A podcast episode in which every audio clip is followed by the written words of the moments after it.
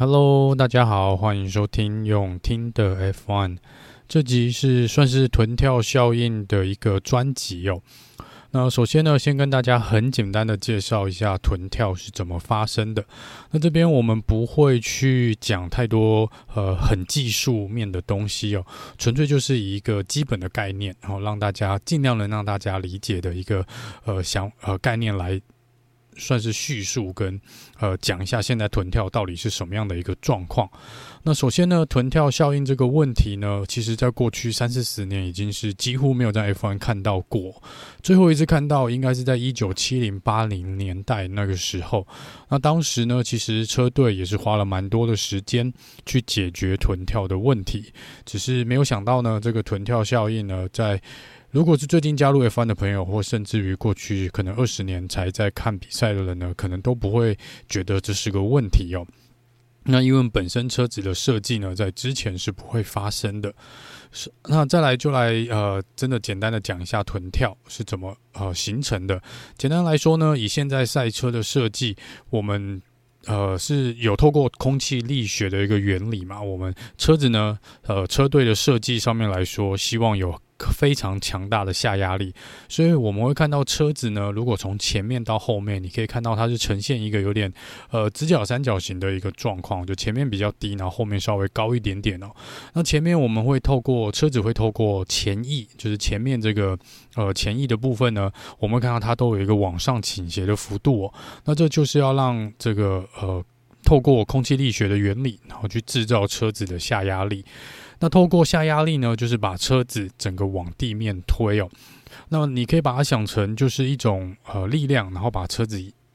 尽量往地面靠，然后牢牢的压在离地面很近的地方，然后造成的这个风，这个算前面的空气阻力呢非常的小，那进而就可以提高车子的速度，也就是风阻越小呢，车子可以跑得越快哦。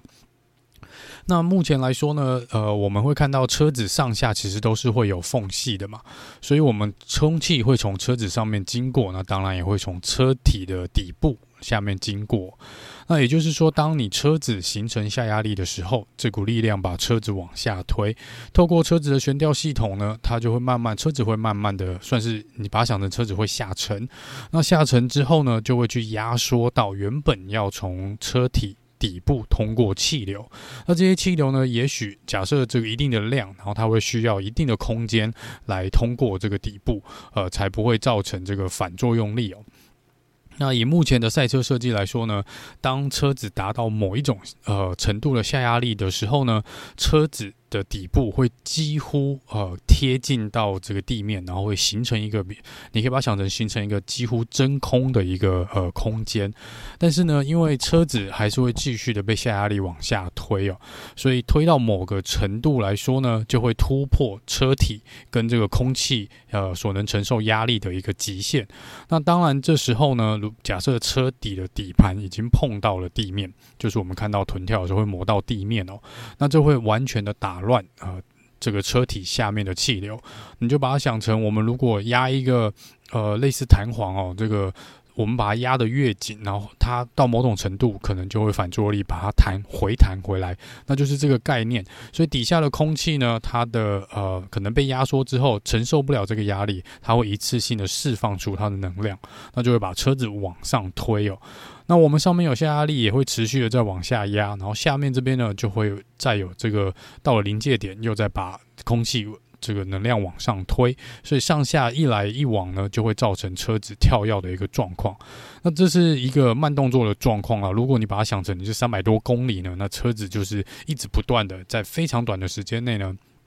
无限的循环哦，做这个无限的循环，所以就上上下下，上上下下，就会造成这个臀跳的问题。所以你看，你会就会看到车子呢上下的不断的跳动哦。那这是臀跳效应的一个基本概念啦。所以呢，呃，要让车子能够开始臀跳呢，开始跳跃，基本上需要一个很大的前提，就是车子必须在直，就是速度要到达一定的程度哦，才会制造出足够的下压力去呃造成臀跳。跳的这个呃效应，所以我们知道，呃，速度越快呢，臀跳的状况就会越明显。这也就是为什么我们常常都只有在直线的赛道上面呢，才会比较清楚的看到各车队在那边跳来跳去哦，因为基本上进入弯道的时候呢，一来是因为车子减速下来了，所以在这个下压力的部分呢是没有在直线上那么的严重或是那么的强大啦，所以在这边呢就比较不会有臀跳的问题。那有趣的是呢，本来蛮多人一开始认为臀跳呢，除了这个车体新的设计以外呢，是不是跟这个十八寸的轮胎是有相关的关系哦？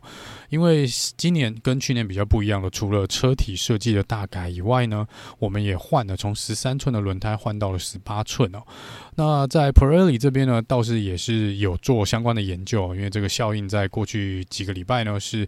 呃大家比较常讲的，所以 Pirelli 自己。听说了，他们自己出来讲说，他们也有做他们的模拟跟测试哦。所以在这边呢，他们认为，如果把轮胎换回原本的十三寸呢，反而会更加的呃，造成臀跳的效应会更加的剧烈。因为他们说呢，以目前赛车的设计是比较去，当然是。整个是一体的嘛，所以空气力学的部分呢，如果换了十三寸的轮胎，下压力的部分可能会更快的形成哦，因为这个风阻轮胎的大小可能风阻啊跟气流的关系，会更容易形成下压力。那你更快速的形成了那个足够的下压力呢，就更快速的达到臀跳效应的一个呃前置作业的需要的这些因素哦。所以他们认为换回十三寸轮胎反而只会加重臀跳效应的问题，这是 Prelly 的讲法啦。那当然。因为现在毕竟都是用十八寸的轮胎哦，所以这个部分就不太再去做这个讨论哦。好，那呃，那么呃，臀跳效应呢，又会产生什么样的问题呢？首先呢，最大的问题就是车手会感觉到剧烈的晃动哦。这个坐在呃，我相信我们一般坐在这个车里面，如果我们去开山路或是路面不平的状况呢，大概也会觉得不舒服啦。呃，不舒服，开久了大概就是那样哦。所以呢，呃，你就把它想成你是在三百多公里，然后可能每秒跳非常多下的一个状况，然后你要这样子跑两个小时左右哦。所以这对车手的体能呢，跟身体哦，是造成蛮大的压力的。那那另外一个部分呢，就是我们知道车子是。一直往上，一直就是上下的跳跃。我们也看到车子呢，其实是会磨到赛道的。那在这个晃动部分呢，会非常的呃，会造成嗯，悬吊系统还有车子的底盘呢，都会造成一定程度的压力。然后如果呢，这个碰撞击的力道够大呢，是有可能造成底盘的破裂哦。这之前我们有看到，应该是呃。Alpha 是 AlphaTauri 还是这个 Has 这边呢？就有说他们好像在呃上下跳跃的过程中呢，可能造成底部的破损哦，所以这是车队也需要注意的事情。好，那再来就是呢，这个因为车子呢，大部分的时候都是在直线高速时才会剧烈的跳动哦。除了这会影响车手操纵的感觉跟呃视野之外呢，这样的震动也有可能影响到刹车哦。因为一般来说，直线过后都是弯道哦，所以不稳定的车子呢，就是在晃动的状况下，车子我们讲它是相较之下比较不稳定的。不稳定的车子是有比较高的几率造成刹车的失误或是意外，也就是进弯时呢是有可能增加风险的。所以在理论上，臀跳的确会影响车手安全，的确是影响呃车手安全的因素之一哦。那我们透过基本的这个呃空气力学的理概念呢，是可以知道臀跳是跟气流还有下压力相关，所以臀跳呢其实是会间接影响到车速的。即使我们在我们看来呢，我们看直线，他们还是跑得很快哦，即便跳成那个样子，但是呢，他们其实呃是会影响到车子的最高时速。也就是说，呃，大部分的车队其实是。如果可以，当然是不希望看到臀跳这个问题哦，因为毕竟比起来呢，你臀跳就是代表你的下压力呃没有办法达到这个呃最佳的一个状况的下压力哦，所以你的车子会反复的在这个呃呃高下压力，然后又失去下压力的状况来做这个反复的轮回哦，这并不是一个达到最高时速所呃。所需要的因素了，所以在这边当然能够降低臀跳的速度，呃，或是臀跳的这个幅度呢，是某种程度上是可以提升整体的车子的速度的。好，那再来就是，嗯、其实臀跳效应呢，刚刚有提到，在一九七零八零年代就已经有过这个问题哦，所以当时各车队呢也有透过相关的一些设定或是升级呢来解决这个问题。那我们这一次呢，车队是在什么时候发现有这个问题呢？一般来说呢，规则的大改都不是两三天就会搞出来的，也不是说去年我们说二零二二要换新赛车，我们就马上换哦。这规定其实早在非常多年前就已经开始规划。虽然呢，我们大部分的人都是在去年才正式看到新车的亮相哦，但其实各队呢，呃，工程师啦，他们应该跟设计师应该早有握有呃大会所规定的一些基本资料。所以在去年呢，其实有一次的会议哦，我没有查到到底是哪一次的会议，但是呃，据消息指出是去年其实呃各车队在讨论今年二零二二赛季有一些规则跟一些呃技术准则上面呢的一个会议上面，就有人有提出说，呃，根据他们的模拟的状况，似乎是有可能产生臀跳的问题。那我必须要说，在当时呢，这个这些车子都还没有完全的被制造出来，也还没有真的去进行过详细的测试，也就是说，他们没有实际在路上跑过，所以这些很多东西呢，都是在一个模拟器上面或是电脑上面做一个模拟哦。那当然有车队提出这个问题，说他们可能在模拟的这个部分呢，就有觉得说看起来的数据是会有臀跳的问题，但是因为当时呢。要么车队可能觉得，呃，这本来模拟就有可能发生，或者模拟不见得就是实际会发生的状况，或是他们认为，反正臀跳已经大概三十年没有看见了，三四十年没有看见，也许不是个问题。所以在当时的会议中呢，并没有人特别在意这件事情，也当然没有排进议程里面去讨论相关的规定或是修改相关的准则哦。那这个呢，直到各车队在今年年初正式启动新车子，发动他们新车，然后在第一次测试的时候呢，才发现，哎呀，好像真的有臀跳的问题哦。然后在第二次啊，第二次测试也是巴库测试的时候呢，呃，有些车队看起来在某种程度上就已经去降低了臀跳的效应的问题，例如 McLaren、Alfa Romeo，甚至于 Alpine 呢，他们也出来说，他们可以做到完全控制臀跳要不要发生哦。但在当时呢，Red Bull、Ferrari、Mercedes、Haas 似乎还是跳得相当的大哦。那在赛季开始前呢，在二月，大概二月中吧，二月中的时候，靠近二月中到月底的中间哦，George Russell 其实有丢出一个议题，就是是否大会应该重新开放主动式悬吊系统，就是英文的 Active Suspension。这个系统呢，其实就是用电脑来控制车子的悬吊系统，可以透过呃电脑来精准的设定这个车子呢在哪个弯道哦、会适合什么样的悬吊的高度、高低度哦。那这样子呢，他觉得进而可以改善车子这个臀跳的问题，因为臀跳呢其实就是气流嘛。那那气流就是如果你可以去主动有一个城市能够去随时的调整你的悬吊系统，也就是可以调整车子的高低度了。那在某种程度上呢，你就可以呃根据不同赛道的状况来去调整出一个最适合的一个呃用电脑去计算出一个最适合车子悬吊的高度哦。所以这是呃就抓手所提议的。那 Active Suspension 呢，这个主动式悬吊系统，其实在之前我们就有在 F1 看过，不过历史有点久远哦。就是 Williams 车队呢有开发出这个呃。主动式的悬吊系统，这个有兴趣的呢，可以去 YouTube 上面找个影片来看看哦。那其实这整个概念其实是蛮酷的，就是其实人不需要坐在里面呢，他们透过电脑真的就可以控制车子的呃高低差哦。你可以往左倾斜，往右倾斜，右边高，左边低哦，这都是可以透过电脑来做设定的。但当然呢，这个系统是没有被大会所接受。那直到目前为止呢，这都这个系统是被禁止的。那这边呢，我们就先不去多聊呃这个主动式悬吊系统，我们回到呃臀跳的这个议题。所以就如同我们所看到的那样，从一开始的第一场比赛到现在呢，呃，我们每一场比赛都可以看到跳跳车的踪影哦。然而，在前面几场比赛呢，甚至应该说一直到西班牙站，可能臀跳都还不是一个大问题哦。虽然有几位车手有表达过，呃，身体有点疼痛，例如呃，Kevin Magnussen，但是呢，并没有那么一致性的或或是大张旗鼓的出来讲说，我们需要解决这个臀跳的问题。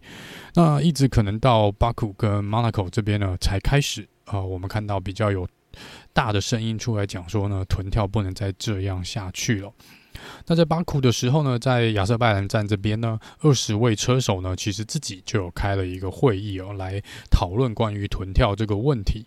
那根据媒体的报道啦，其中十九位车手呢都说他们或多或少都有受到臀跳的影响。那只有一位车手呢表达说他完全不觉得这是个问题。那这一位呢就是我们的龙哥 Alonso。那撇开 Alonso 不谈呢，我觉得这个新闻看起来，我觉得是我个人是觉得有一点点呃模糊啦，因为我们不确定实际他们讨论的呃内容到底是什么。那如果只是如果问题只是问各车手说是否呃你在比赛的时候有臀跳的问题，那我想每一位车手都会说有哦。那至于说是不是有影响到他们身体的健康，呃，这就是另外一个议题了。因为我们有看到，虽然说像。呃，有些车手他们有出来讲说，对，的确是有点晃动，但是他们也有出来，也同时也说，他们不认为这个有造成他们身体太多的负担，至少没有到说他们认为他们的身体，呃，人身安全有受到威胁哦。好，那在这边呢，呃，在我们先聊。呃，讲到 FIA 之前呢，我们要先先跟我先跟大家来简单的讲一下各车队大概臀跳的一个状况哦。我这边也许不会聊到每一个车队，但就是选几个比较明显的来跟给大家做一个比较，你就大概可以让你们比较清楚的知道呢，说呃大概臀跳是什么样的一个状况哦。首先呢，根据大会的数据哦，他们去来测量臀跳效应有多大、有多严重呢？大概有两个数值哦，一个是所谓的幅度，就是。是 G 力，那这个就是你可以把它想成是上下跳动的力道，就是呃垂直衡量的话，它上下跳动的幅度哦。那另外一个呢，就是臀跳的速度，你可以把它想成就是呃发生的频率哦，就是比如说一秒钟，呃有些车队可能跳五下，有些车队可能跳个十下哦，大概是这个概念。那根据官方的资料呢，每个车队的状况其实都不太一样哦。就单指力道晃动的力道来说呢，就是上下震荡的幅度呢，其实 Ferrari 红军呢是十队之冠哦，他们是跳的力道最大的车队。但如果你说以跳的频率、跳的频繁度来说呢，Has 车队是最会跳的哦。就是假设十秒内的时间呢，假设我们都用十秒来测量的话呢，呃。他跳的幅度呢，可能是 Ferrari 跳的次数的一点五倍哦。好，那这是这两个呃衡量臀跳效应的一个官方所使用的一个数据。那如我就是来问问各位哦，如果在这种状况下，你是会希望呃跳的次数比较没那么频繁，但是每一下跳的都蛮重的，还是你会希望跳的不要那么重，但是跳的频繁度次数会增加？你觉得哪一个让你开一个半小时的赛车，啊，你会比较舒服哦。这就由大家自己去做一个衡量哦。那根据官方所提供的数据，从第一站截至到，应该说从测试巴塞隆纳开始，一直到西班牙站结束哦，这个呢，呃，最没有在跳的，我们讲最初最没有在跳的。也就是这两个数值呢，都是相对偏低的。呃，车队呢是两个 Alpha，就是 Alpha Tauri 跟 Alpha Romeo。那跳的最用力的力道最强的就是红军，再来是红牛，接下来才是 Mercedes。至于跳的频繁度呢，从头到尾到现在跳的最频繁的还是 Haas 哦，再来是红牛，第三是红军 Ferrari。以跳的频率来说呢，Mercedes 大概是排在第五、第六的位置。那以上呢，这这些数据呢，都是呃 F1 官方所提供的。那这边当然是刚好提到是截至西班牙站之后，并没有包含 Monaco 跟巴库的部分。所以从官方的数据来看呢，Mercedes 一直到西班牙站都不是晃动这个臀跳效应最糟的车队哦。甚至于在西班牙站单站来说呢，他们还是最不会跳，也是而且跳动的幅度跟力道也是最低的车队哦。所以大多的车队在某种程度上呢，从测试开始到啊、西班牙站，他们都有去尽量去改善他们跳跳车的问题。但是这边呢，就有一个值得注意的地方哦，也就是说呢，这个你要选择去改善，就是一来你是要改善上下的力道、跳动的力道，然后再来就是想办法去减低跳动的次数哦。那在这边呢，呃。呃，看起来呢是，如果车队选择，就是你两个只能选一个做，就是你把一个降低，另外一个就会增加。也就是说，如果你的车队是选择要改善、降低上下震荡的幅度。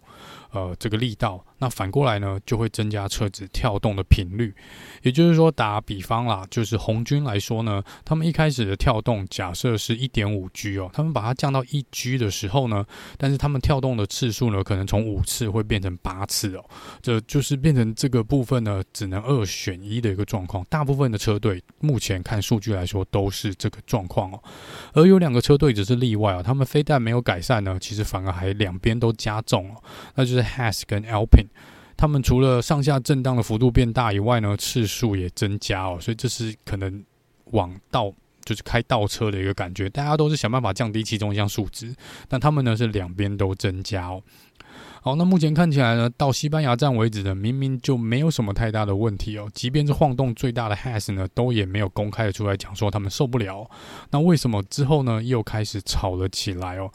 那简单硬要来讲的话呢，可以把它想成是西班牙站其实并不是一个高速的赛道，然后那边也不是街道的赛道哦，在这个呃，在这个地面呃，相较于。西班牙来说呢，相较于比平稳许多，因为 Monaco 这边呢，呃，路面是比较凹凸不平的。即便是没有臀跳的问题呢，即便开在一般 Monaco 的赛道上面，也是够晃的。所以这边呢，Monaco 的地面凹凸不平呢，只是加重了臀跳效应对车手的影响。他们感觉啦，坐在车里面的感觉会更加的激烈。那在亚瑟拜兰巴库这边呢，因为这是超高速的赛道，还有那个最长的直线的部分哦，所以这根本就是跳跳车的条所有的条件呢，在这边可以一次的满足哦。所以我们在这边的直线赛道上面呢，看到各车队其实都有一定程度的跳动哦，尤其是 Mercedes 跟 Ferrari 看起来呢，跳动在这在呃亚瑟拜兰这个赛道呢，看起来是相当的严重的。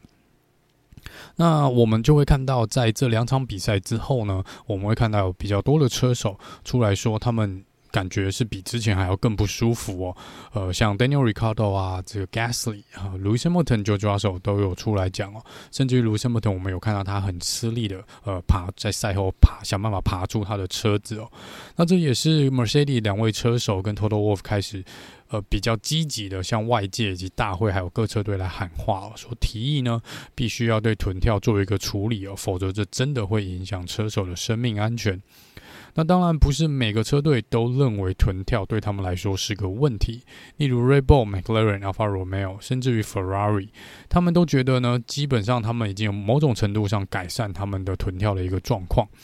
那他们也觉得臀跳，而且就数据来说呢，臀跳不是不能解决哦，而是看你愿不愿意去做一些牺牲来换取，呃，降低臀跳效应的这个问题。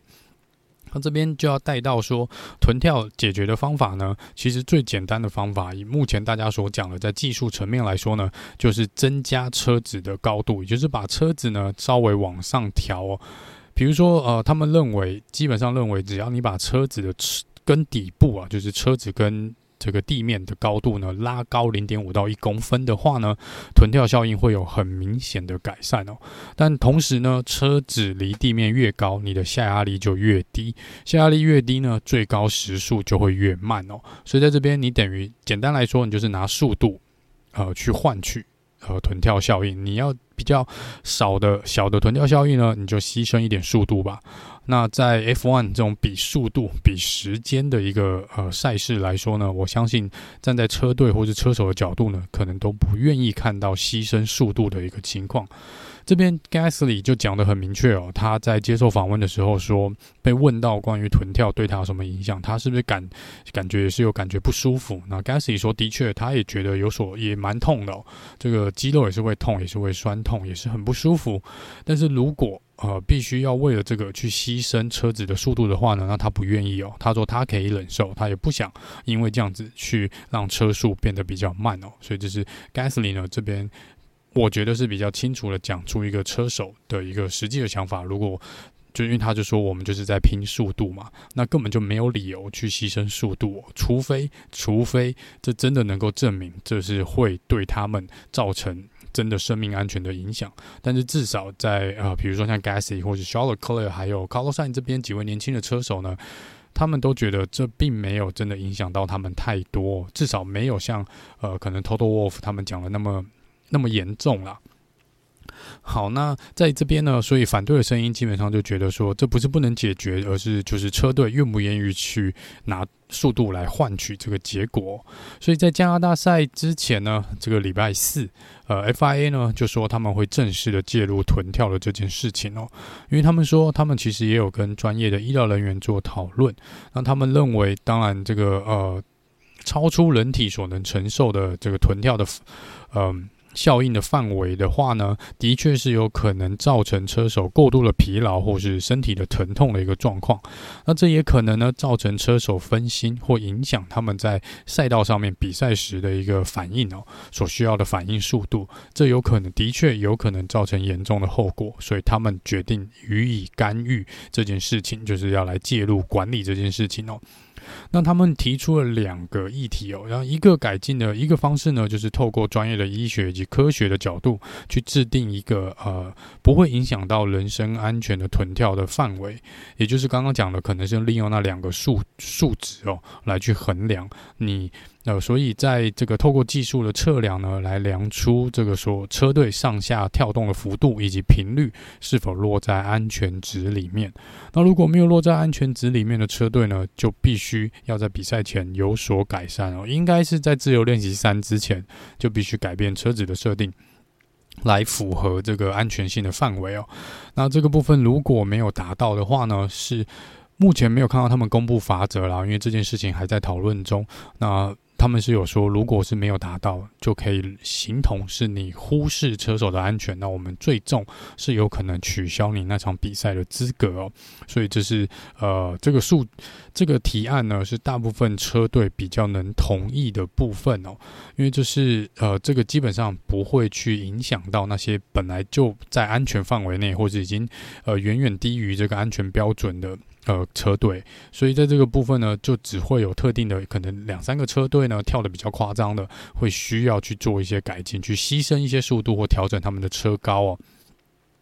那另外一个呢，第二项就是比较有争议的。那这个部分就是去修改所谓的 technical direction，也是技术指令或是呃技术准则哦。那在这边大会提出了新的技术准则，是这个代码叫做 TD 零三九，应该就是 technical direction 零三九哦。那今年许多的车队呢，在赛车的后轮的前方的底盘哦，你们会看到两条线哦，看到那个支架啦。那这个支架就是连接车壳跟底盘的一个呃作用的部分。份目的呢，就是增加底盘的强度，来降低臀跳的效应的状况产生的状况哦。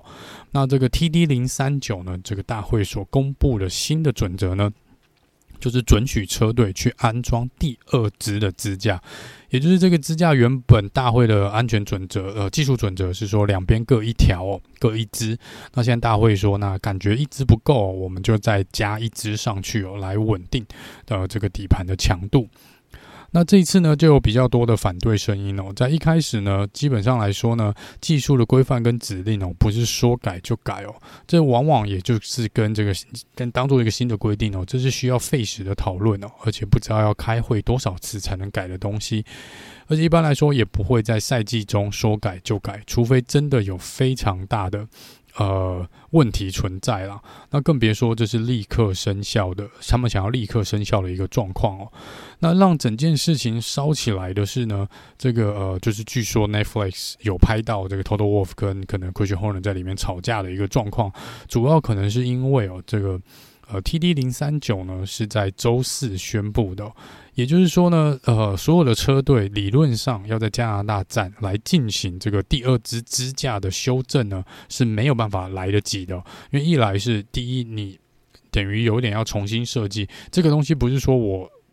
加一条支架上去就直接。锁上去哦，这你可能也要再去想想，你车底每个车队可能都去想想他们车体的设计、空气力学，有点种种的哦，这个不是那么快就可以决定的一件事情，甚至于零件也是个问题哦，到底有没有零件去装在呃这个底盘上面哦？你不管是侧边跟底部呢，我相信都要有一个至少一个连接的孔嘛，那这之前是没有的，那是否如可以那么快的做一个改变哦？所以在这边呢，嗯。Mercedes 呢，却在周五的练习赛就已经装上了第二对的这个支架哦。那 Mercedes 这边是表示呢，他们是用现有的材料赶工做出来的。但就像我刚刚讲的，大部分的车子的设计没有那么简单哦，不是说我们想装一个升级零件，我们就可以把它装上去哦。那在这边 McLaren 呢，就说他们的技术人员呢，才刚接到指令要来做这个研究，来看看要怎么装这个东西呢？Mercedes 竟然就已经可以。拿出来实战来利用哦，所以这个部分不止 McLaren 不开心哦，你可以想象 Red Bull 跟 Ferrari 这些车队也是相当的不开心哦。那这个呢，就觉得说，是否你有大会的内线消息哦，你才能这么快的去处理这件事情哦。然后这个呃，尤其是呢，Mercedes 在第一天使用，周五使用之后呢，就没有再使用，周六就把它拿掉了。那他们是说呢，因为这是实验的效果不好，加上他们有点担心其他车队会去做申诉，说他们违反了这个技术准则哦，怕他们被罚哦，罚这个排位，或是呃比较严重的罚。罚则哦，所以他们选择最后不去使用哦。那这个部分，我们我这边不去多做任何的，再去多做任何的揣测，只是以目前的状况跟大家做一个报告哦。那当然，这个 Christian Horner 之后呢，是多次的在公开的表示哦，这个是反正他觉得这个有问题来多多次公开。多次的公开批评啊，Mercedes 这件事情，还有大会这件事情哦。那另外一边呢，呃，McLaren 跟 Ferrari 呢，他们态度呢是也许没有红牛那么强硬，但是他们的老板也都有出来讲哦，说他们也不是说要去反对改变这个技术的规范哦，他们觉得这是可以改的，只是不是。不应该是选在这个时候，或是这么的仓促去改变这个准则。我们可以再来讨论，哈，再来讨论怎么做，再来讨论怎么改。但是这不应该是现在去发生的。那法拉利这边也就讲了，我们浪费，我们这样开一个会，然后大会丢了这些议题出来呢，这些改变的想法出来，但是却对这个呃实质上没有太多的帮助，可能还是帮了倒忙哦。也许本来车队就没有打算呃。就是闹这么大，但是现在反而把事情弄得更僵哦。总之呢，现在这个状况看起来呢，就是他们还是会要再开会来决定到底该怎么处理这件事哦。目前会议的行程呢，应该是定在奥地利站哦，也就是我们放暑假之前啦，英国站之后啊，连带一并要讨论的还有。费用天花板的 budget cap 的这个问题，那这个之后也会跟大家再做一些更新哦。好，那我们回到臀跳的议题上面，所以我们在加拿大站之后呢，我们在加拿大站整个赛程来看呢，呃，之前说他们受到很大影响，臀跳影响的 Mercedes 呢，状况反而是又是大幅的改善哦。Lewis Hamilton 并没有表示背痛，他的背已经不痛了，也没有表示就是开得很痛苦。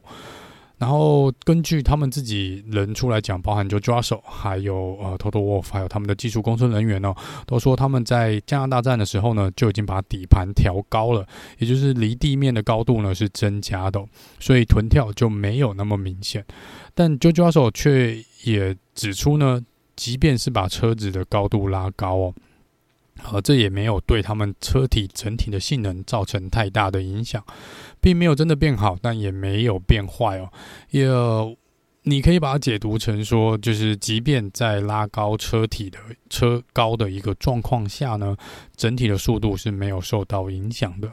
也许你也可以讲说，因为加拿大赛道它整体的速度呢，还不是最高速的一个赛道。如果同样的状况放到这个亚瑟拜兰站呢，可能又是一个不一样的结果。总之呢，这看起来臀跳的问题呢，在加拿大站对于 Mercedes 来说呢，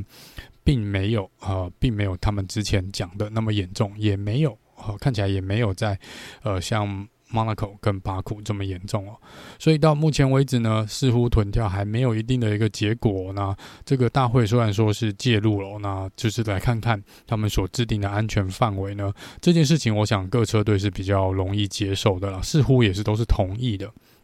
所以在这个部分，应该是可以先执行，呃，关于这两个数值，就衡量一个去测量一个安全范围的这个状况，应该是可以执行的。那至于技术准则的这个部分呢，可能就还需要等待他们来做一个决定哦。那我们这边就再简单讲一下支持跟反对的这个立场哦。那当然，呃，支持方可能就是说，这真的是以车手安全。人身安全作为一个出发点，我认为臀跳是对车手造成比较不良的影响。那的确在那么呃长时间的晃动下，真的很难说会不会对这个。车手不管是可能脑震荡啊，或是他们的背或者腰、脊椎这些是否会有比较严重的影响，这的确是可受公平的哦，这的确应该是呃大会也需要去顾虑的。那另外一部分呢，呃比较反对更改技术准则的部分，就是就像之前提到的，他们是觉得呃有些车队像 Alfa Romeo 跟 AlphaTauri，他们本来就没有在跳动了，他们为什么要因为这样子？呃，去受到呃去改变新的准则，就像。可能之前讲到的，他们这个准则出来，有些车队有做到啊，呃，他们并没有受到影响。那你不能说，因为有一两个车队。他们状况比较严重，或者他们整个车子的设计是没有办法去呃符合这个安全准则的话，那并不是其他做得到车队的问题哦。所以这个部分就是一些比较反对方所抱持的态度啦。那呃，以这样目前看起来呢，呃，坦白来说，呃，过去没几年我们就会遇到一次 F1 呃整个规则准则或是车子设计理念的一个大改哦。那每次大改呢，都至少会有一队车队呃。抓对了改变的方向，那就会有另外一个车队呢，是完全抓不到改变的方向哦。所以假设以过去的上一个世代来说呢，Mercedes 就是抓对了，呃，上次 Hyper Era 这个呃油电引擎的一个呃整体的设计，所以他们。当了霸主，当了七八年的时间哦，整个几乎都他们称霸。那搞错了车队呢，像 Williams、McLaren，他们就付出比较惨痛的一个代价哦。所以当然我们就不能，你就不能去指望说，或者呃保证啦，说之前拿过冠军的车队，他新的规则上路之后，他还是能够保持这个部分哦。所以我想这是蛮多批评声音，为什么在批评 Mercedes，就是认为，因为他们，我坦白说，我也觉得他们这次就是。失败的设计哦，他们就是没有抓对这个设计。那是否因为这样子，呃，你要去提出呃这些更改准则的需求，去让你的车子，呃，即便不是让其他车子变慢，也就让你，但是是反过来可以让你车子变快呢？那再怎么样来说，每个车队都有每个车队的立场。我们过去也看到红军、红牛，其实甚至于过去 McLaren、Williams，他们都有因为车队的立场去跟官方做一些呃提议也好，或是提出一些要求。那这些东西呢，并不是说嗯。这些要求可能当然站在车队的立场是他们觉得他们应该要做的，这是会给他们一些优势的。那只是纯粹在这些事情上来讲呢，因为目前看起来，呃，真的有出来讲呃问题比较大的就是 Mercedes，因为你看，其实就数据来说，Has 反而是跳的最受到影响最高的一个。最重的一个车队，但是他们并没有出来说需要改变这些准则哦，反而是 Mercedes 出来讲这句话，呃，去提这个提议啦。所以在这个部分，呃，就是对啊，所以大家矛头会比较指向。Mercedes 这边哦，那当时最初呃，当时 Toto Wolff 的提议呢，应该是说呢，就是让所有车队就是要大会去拉高这个最低车子离地面高度的这个部分哦。也就是说呢，假设啦，呃，像比如说 Alfa Romeo，他们可以呃，比如说离地面一公分的状况下，他们也没有什么臀跳的问题。那他们本来就可以离地一公分，然后有很高比较好的抓地力。结果呢，你现在强迫所有的车队都要用两至少两公分。呃的高度，来跑比赛的话呢，那其实某种程度上来说，你是降低了呃去惩罚 Alfa Romeo 这种车队，因为你让它的速度变慢了，因为把车子拉高。那么 Mercedes 呢，可能原本就只需本来就。呃，一公分，它可能跑，它有很严重的臀跳效应，所以它本来可能就必须要用呃两公分来去对应哦，让它的车手不会那么不舒服。结果现在呃弄到两公分，就变成说它可能对 Mercedes 来说没有什么太大的影响，但是对 Alfa Romeo 来说呢，它的速度会变慢哦。所以这就是大家说所谓不公平的一个地方哦，不能因为一两个车队呃，他们整个车子的设计可能不是着往对的方向，他们可能要花比其他车队更多的精神跟金钱，呃，来还有时间去解决他们现在的问题，但不应该是把所有车队去拖下水哦，所以这是比较反对方的一个概念啦的的想法。那至于大会最后会怎么做决定呢？呃。老实说，我也不知道，因为这开会会让他们再去，就还需要再开会来做决定哦。而且目前看起来呢，因为 Mercedes 上次烧了这个事情，遗失内线的事情呢，可能反对的车队会增加一点点啊，会增加一点点。呃，除了前面三巨头哦，这个本来就已经没有很支持这些提案了。那现在看起来呢，除非我想，除非官方能够真的去证明哦，用比较科学或是医学的角度证明。不加装那个第二个支架，的确会造成车手的生命安全哦。但是同一时间，你既然已经提出了另外一个提案，就是你本来就会制定一个呃安全的系数范围的话呢，那其实我觉得这第二支架是否是可能就是有点多余了，因为毕竟你已经设定出一个安全区域嘛，所以各车队就要去符合那个安全区域。当然，你可以说呃。如果有必要，这个车队必须要装第二支第二队的这个支架底盘的这个支架，哦，才能够去符合这个安全范围的话呢，那当然 OK 让他加，但是你不能去强迫所有的车队去做一样的事情哦。就说，如果假设 Alfa Romeo 他什么都不用做，他就可以在安全范围里面，那他原则上也不需要去多加那第二队支架嘛，因为这又会再次牵扯到这个。呃，资金天花板、费用天花板的这个部分哦，因为这些车队可能会觉得，Alfa Romeo 可能就来说，我钱已经抓得很紧了，你现在又要叫我去开发新的零件哦，然后去对车体的设计再多一些研究，花钱去研究跟呃加装这些东西呢，那他可能也不愿意啊，因为他本来不会超过预算的，那因为加这个东西，可能他的预算能够使用的空间又更少哦，所以这些其实某些。蛮多事情都是有某种程度的关联性啊，所以他们应该会在奥地利站这边再做一个讨论哦。好了，以上呢就是关于臀跳效应的呃由来跟目前整个事情的发展哦。那这个呃，只要有任何最新的消息呢，都会跟大家在尽快的在第一时间呃，不管透过脸书或是透过新闻周报的部分呢，跟大家做一个报道哦。那希望这一集呢，能够有让大家去。更加的多一点的了解，呃，臀跳效应的由来跟呃目前整个事件的一个状况，到底呃前因后果到底是什么？那如果有讲的不清楚的地方，或是你有疑问的地方呢，也欢迎来信或留言哦。那我会尽快，呃，也尽量啊，在我能力所及、理解的范围内呢，跟大家做一个解答。那这个礼拜呢，呃，是英国站的部分，所以在呃。也会做赛道的简介哦，就在这一两天哦。那因为很抱歉，就是前几天呢没有时间去做这个臀跳的专辑哦，所以在选择比较晚的时间来做。好了，那这个礼拜呢，一样又回到比赛周哦。呃，我们一样是照过去比赛周的这个